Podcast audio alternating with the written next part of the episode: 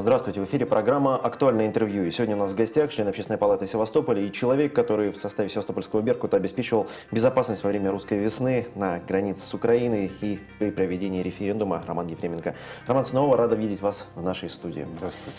Итак, позади у нас уже 6 лет с наших исторических событий возвращения Севастополя и Крыма в состав России. Что перед глазами, когда вспоминаете 16 марта 2014 года? Или же вы вспоминаете другую дату? Да дело в том, что у нас эти события как-то в одну цепочку сложились, они начались гораздо раньше. Э, я, наверное, вкратце пробегусь по датам, которые значимо отразились до проведения, скажем, референдума у нас в городе и в Крыму.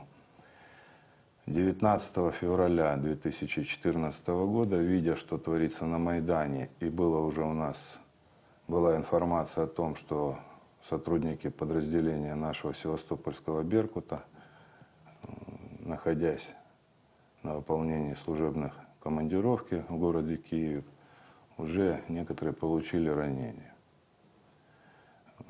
И в тот момент ветераны подразделения, сотрудники, которые проходили службу в этом подразделении, собрались возле здания ОВД, мы отправились на встречу с начальником ОВД, Гончаров тогда возглавлял. Вот. Надо отдать должное, что он не стал, скажем, вводить на заблуждение, сказал, что тот вопрос, а я скажу конкретно, о чем шла речь, мы выдвинули в ультимативной форме, скажем так, возможность вооружения наших сотрудников в Киеве огнестрельным оружием, потому что они на тот момент не имели его. Э, в противном случае за свои дальнейшие действия и поступки мы не ручались. То есть у нас был настрой э, собраться, достаточно большое количество людей, которые имели отношение к этому подразделению, и выдвинуться в Киев на подмогу нашим бойцам, потому что мы понимали, что будут проблемы с возвращением.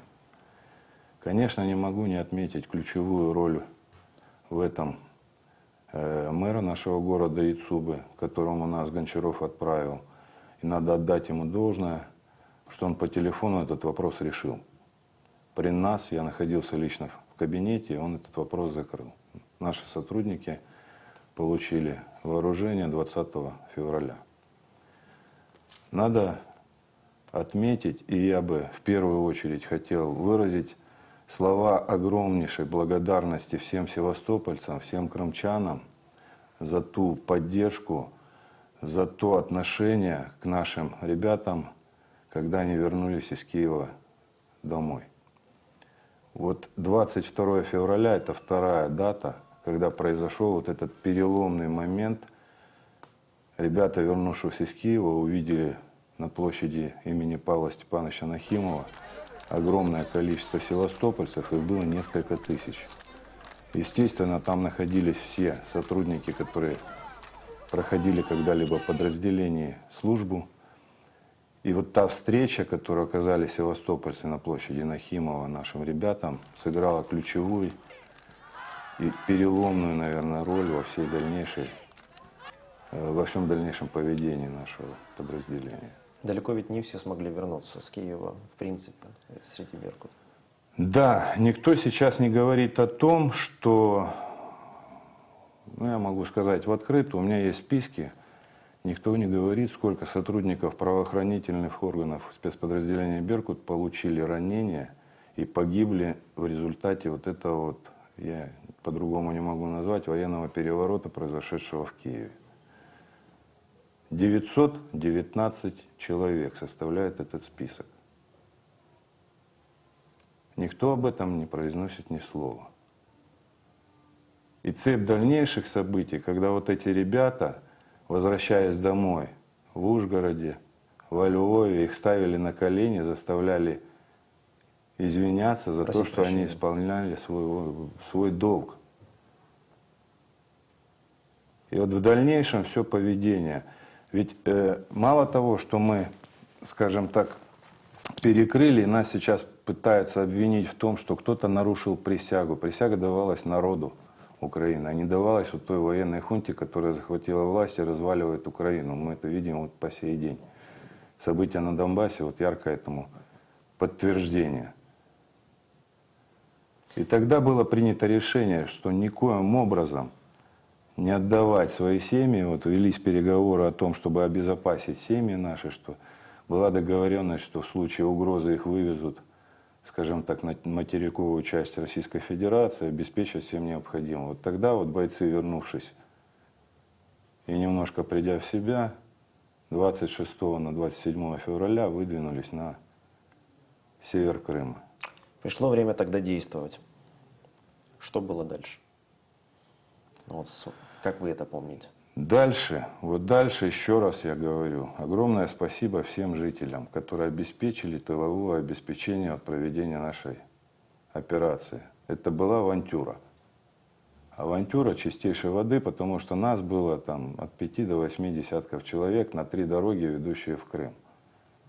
Вы ехали вообще не зная, что будет дальше, правильно ведь? Ну, есть у меня песня, с которой я сейчас ассоциирую все вот те поступки, которые мы совершили. Это песня Александра Розенбаума, называется она «Камикадзе». То есть БК у нас было, боекомплекта, 120 патронов на нас. Из вооружения, легкого вооружения, АКСУ-74У.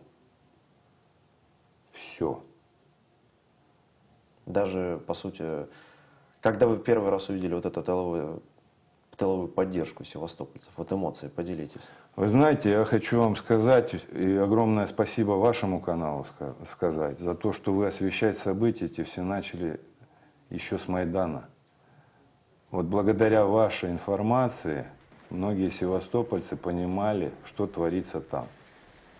И вот благодаря, опять же, участию вашего канала осуществлялся сбор помощи. Севастопольцы начали помогать нашим ребятам, которые еще в Киеве находились, начиная там с декабря месяца 2013 года.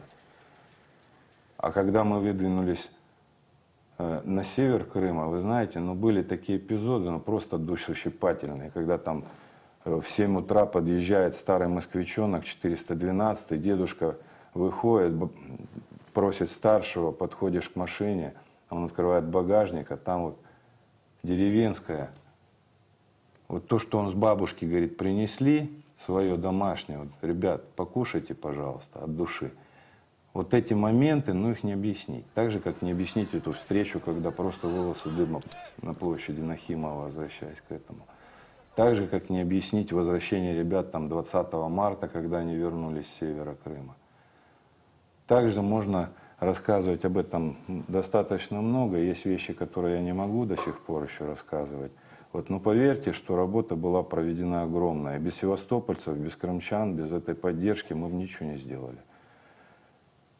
Когда все-таки прошел референдум, было чувство того самого облегчения или все еще была напряженность в, в тихом ожидании, что будет дальше? Ну, я вам скажу, что уверенность появилась у нас 2 марта, опять же, на севере Крыма, вот, э, когда появилась там бронетехника.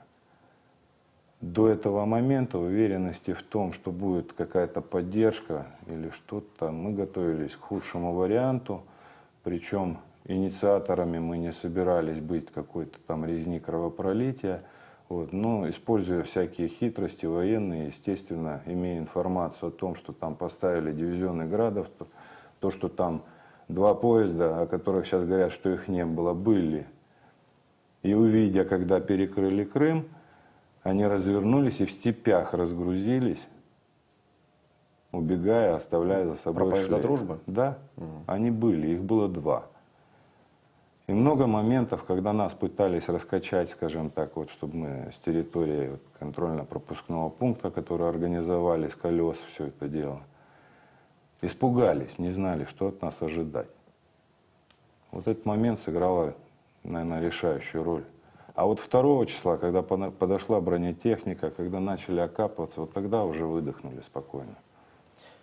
А, знаете, вот судьбу тех, кто применял, принимал активное участие в перекрытии границ, как раз-таки хотелось бы обсудить. Вот сложилась-то она у всех по-разному, и у некоторых людей были определенные трудности уже после того, как произошли основные события русской весны.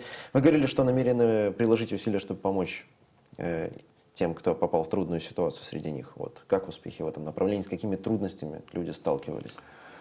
Вы знаете, я э, непосредственно участвовал в том, чтобы отправлять раненых сотрудников не нашего севастопольского подразделения, а сотрудников Донецкого, Луганского, Беркута, э, получивших огнестрельные ранения.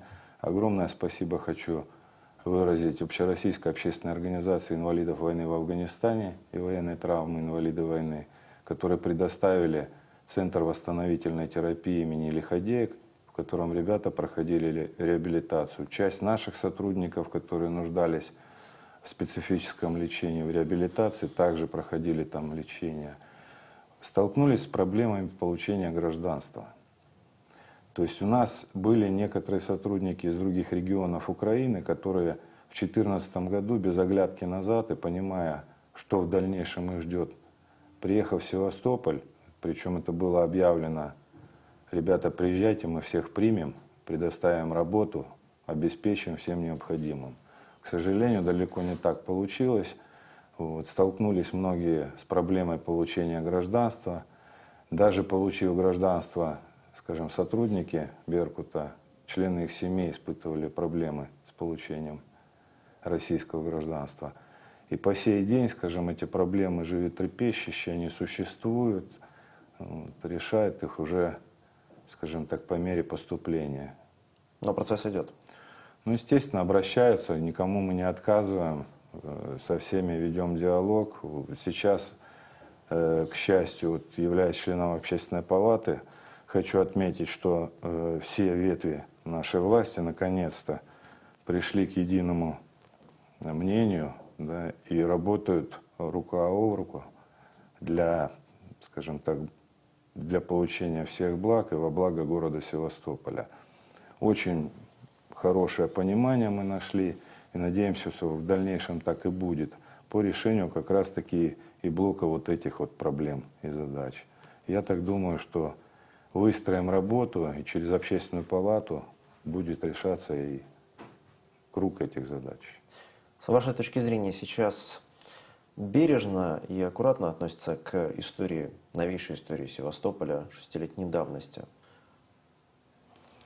К сожалению, большому мы были свидетелями нескольких просто ну, варварских попыток переписать эту историю. Вот. К великому счастью, у нас э, в группе людей, которая возглавила Координационный совет, на тот период времени были и люди, имеющие историческое образование, историков, да, которые очень бережно отнеслись вот как раз-таки к документам. Вот. Я так думаю, что придет время, когда опубликуется вся история вот русской весны, вот, а те люди, которые пытаются тянуть на себя одеяло, ну, бог им судья. К счастью, Севастополь настолько специфический город, и он опять же подтвердил это в 2014 году, что те, кто участвовал непосредственно в этих всех событиях, он знает, кто там был и кто чем занимался. Поэтому те люди, которые приходят со стороны и пытаются навязать там какие-то свои видения этих событий, ну они просто в глазах севастопольцев выглядят глупо. Будем надеяться, что вот истинная история, какой она была, она пройдет через поколение, и она окажется сильнее различных додумок, которые в последнее время могут появляться тут и там. Я благодарю вас за беседу. Напомним, сегодня у нас в гостях был член Общественной палаты Севастополя человек, который в составе Севастопольского Беркута обеспечивал безопасность во время русской весны на границе Украины и при проведении референдума Роман Ефременко. Это была программа «Актуальное интервью». Я ее ведущий Кирилл Попов. Всего доброго и до скорой встречи.